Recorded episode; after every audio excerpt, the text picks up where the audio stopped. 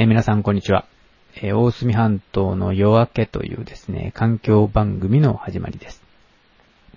えー今日のですね、え大隅半島の夜明けの話はですね、まあ、え7月から、え始まってえおります、え計画停電の話をしてみたいというふうに思います。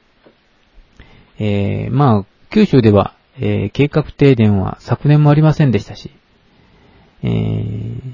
ないのではないかというふうに思っていたんですが、やっぱりですね、えー九州電力の皆さんもいろいろ心配なようで、えーやっぱりするようです。で、そこでですね、今日はあの、計画停電がどんな風に行われるのかということをですね、ちょっと調べてみましたので、それをあの、えー言ってみたいと思います。で、あの、もう九州電力とかですね、そういうところにも新聞とか、あの、ニュースなどでも皆さんご存知だと思うんですが、えー、なんか1万件とか2万件とか電話が、あの、殺到しているそうですので、えーどういう風になるか、えー皆さんも心配のところだと思います。私も心配だと思っていますけれども。で、行われるのは先ほど言いましたように、まあ7月2日からあー9月7日までの、まあ約3ヶ月ですね。だから一番暑い時ですよね。えー8月になれば、大体、えー高校野球とかですね、テレビを見る人も増えますし、えー暑いので、えクーラーをつけたりする人も非常に増えると思います。そうなると、え電気量も使われてきますので、えこういう暑い時期に設定されているのだと思います。で、えこれをですね、細かくちょっと調べてみましたので、え話してみたいと思います。で、この停電はですね、え九州を2グループ、つまり、え A グループと、え B グループというですね、2つグループに分けるようですね。で、A グループの方は福岡、えちょっとあの、北九州だけ抜けてますけれども、えそれから佐賀、大分、宮崎というですね、どちらかというと上半分、上半分、えー上半分と東半分みたいな感じですかで、4グル、4箇所ですね。で、B エリアがですね、北九州ですね。福岡のちょっと北の方だけ入れて、それから長崎、熊本、えー鹿児島ということで、えー南西みたいな感じになってるんですかね。そういう感じで2つグループに分かれてますね。で、この中を30グループずに分けて停電を行うそうです。で、えー30グループ、30グループ足して60グループなので、全体的には60グループのエリアに分かれて停電をするということのようです。まあ、たくさん分けて、それで電気を止めると、その方がこう、電気止めやすいんですかね。どういう考え方なのか。よくわかんないんですけれども。まあ、で、なんか思うに、人口が集中しているとこだけやった方が非常に効率が高いのではないかと思うんですが、まあ、あの、大隅半島なんかはほとんど人口ないので、あまりやっても効果がないような気もしますが、手間だけかかってですね。だってあの、電気止めるのも多分手作業でやるので、あっちこっち行ってですね、止めたりつけたりしないといけないはずなので、非常に大変だと思うんですよ。都市部だと結構集中しているので、やりやすいのではないかと思いますけれども、その辺どうなってるのかまだよく私にはわかんないんですが、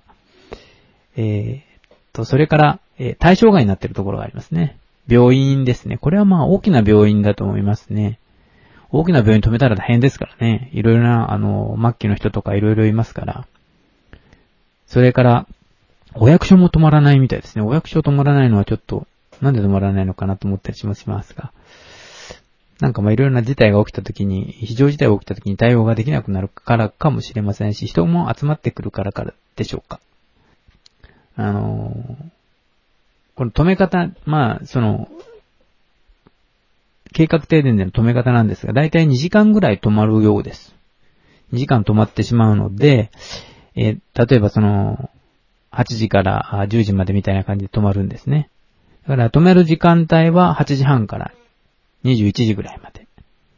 それを6分割して、そして止めるという話ですね。で、止める操作がちょっとかかるから、この、徐々に止まっていくみたいな話だったですが、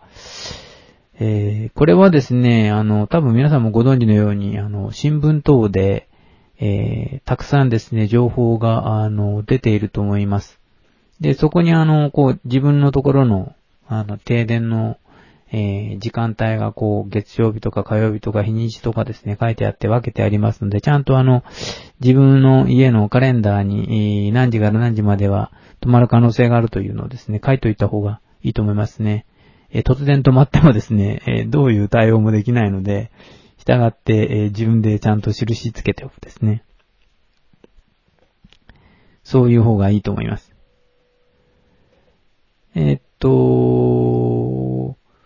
それから、この、と、止まるのの発表はですね、前の日の18時ぐらいにこうなんかお知らせが来るようなので、それで、えー、確認しておいた方がいいのではないかと思います。もし何かあって、えー、聞き逃したりするといけないので、そうすると止まった時にですね、えー、慌てたりしますので、え十分注意した方がいいと思います。で、えこの辺でですね、今度は、うーん、起きたらどうなるかということで、準備をしておかないといけません。で、まあ、準備対策ですね。いろいろなことが、あの、ただ電気が止まるだけだと私も思っていたので、あ、電気が止まるんだ。まあ、大したことはないよな、電気が止まるんだったら。あの、いつもの通り台風が来ると一緒か、みたいに、あの、ちょっと考えていたんですが、よく考えるとですね、いろいろな、え問題点があるようなので、それを少し、考えてみたいと思います。一つ目はですね、えっと、当然、あの、電気が来ないというわけですから、充電することができないんですね。携帯も充電することができない。ということで、えー、充電前に、にゃ、け、あの、停電前に必ず、あの、携帯充電しておく。あるいは、毎日毎日電、充電しておいて、えー、充電になっても大丈夫なように、携帯だけはちゃんと充電しておくですね。それから、あの、停電になれば、えー、当然テレビも映らないし、えー、それからですね、えー、まあ、動くのも大変ですよね。真っ暗だったらですね。ということで、まあ、昼間でもそうなんですが、えー、情報源としては、まあ、携帯もあるんですけれども、えー、ラジオも大切なので、えー、ラジオにちゃんと乾電池を入れて、えー、準備しておくということですね。そういうのもしておかないと、まあ、3ヶ月くらいずっとありますので、え、これは大切なことだと思います。それから、えっ、と、明かりですね。あの、多分あの、暗くなると思うんですよ。まあ、夜だったらですね、えー、全然何にもできない。となると、動くこともできない。トイレに行くこともできない。外に出ることもできない。というようなことになりますから。えー、ろうそく。それから、懐中電灯。ですね、そういうものを一応準備しておくということにしておいた方がいいと思います。で、こういうあの、やつはですね、あの、災害の起きた時と一緒で何か、えー、リックサックとかですね、そういうあの手提げとか、そういうのをですね、同じようにまとめて、えー、入れておけばですね、大丈夫ではないかと思います。なんか別々に寄ったことですね、真っ暗になったらどこにあるかわかんないので、できるだけ同じところにまとめておいておいた方がいいと思いますね。それから、あの、水です。えっ、ー、と、多分ですね、水が、あの、水道水とかですけれども、あの、水圧がかかって水が来るところ、そういうところはですね、多分大丈夫だと思うんですが、トイレですね、えトイレがですね、あの、マンションとかはたまにあの、電気で組み上げたりするのがあるようで、え、止まったりする可能性があるようです。ですから、あの、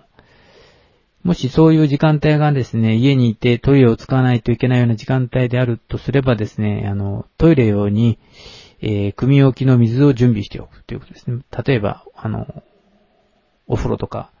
えー、お風呂の余り水でもいいんですけれども、なんか水を準備しておくということですね。それから飲料水です。これも非常に大切だと思います。えー、どうしてかというと、おこれもあの、えー、そういうマンションとかは水が出なくなる可能性がありますので、従って、あの、お茶とかですね、ペットボトル、こういうものを準備しておいて、起きた時にすぐ対応できるようにしておく必要があると思います。これは、えー、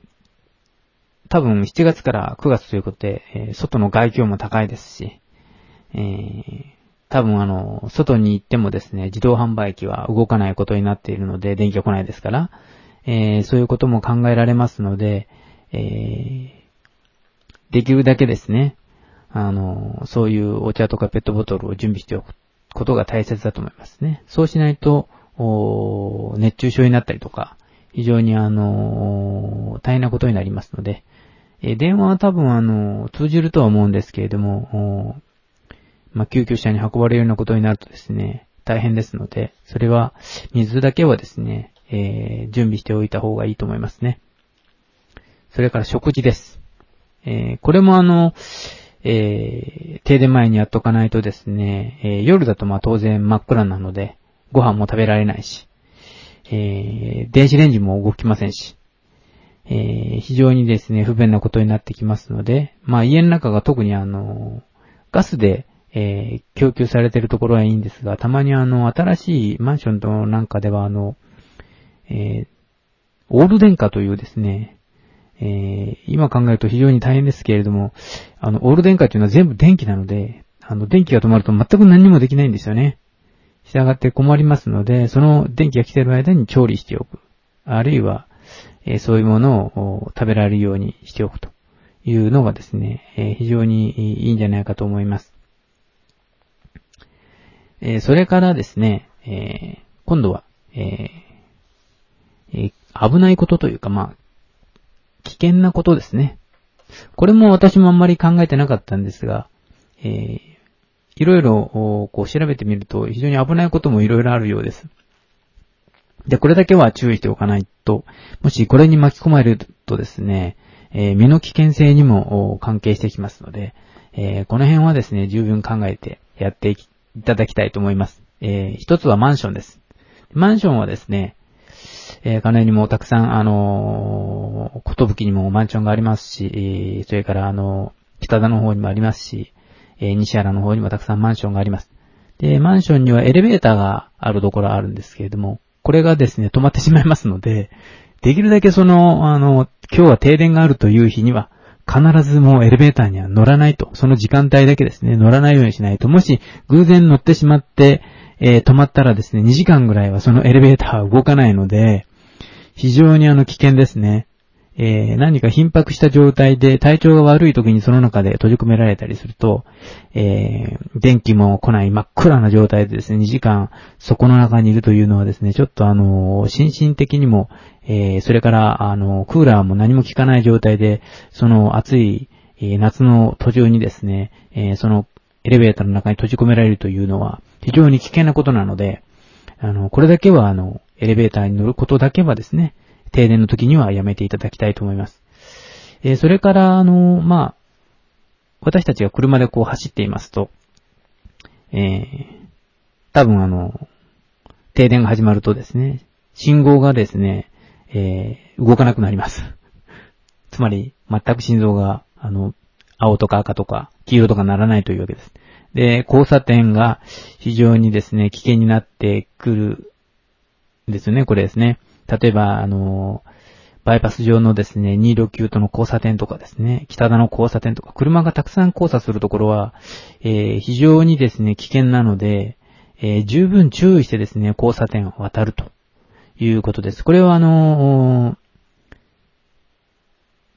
あの、歩行者用の信号機もすべて止まるので、ということはですね、えー、車の皆さんも歩行者にも注意しないといけないし、えー、車にも注意しないといけないというですね、二つのことを注意しながら、えー、交差点を渡らないといけませんので、えー非常に危険なのでですね、えーこの信号が止まるということだけはですね、考えて、この夏ですね、十分に過ごしていただきたいと思います。それから、えっと、踏切ですね。まあ、大隅半島にはもうあの、えっ、ー、と、汽車とか電車が走ってないから大丈夫ですか？あ、ありますね。えー、渋市の方で、えー、西南線がですね、えー、まだ通っていますので、えー、こちらのですね、そういう踏切を渡るとき、非常にこれもですね、踏切のところの電気というのもそういう、えー、同じところの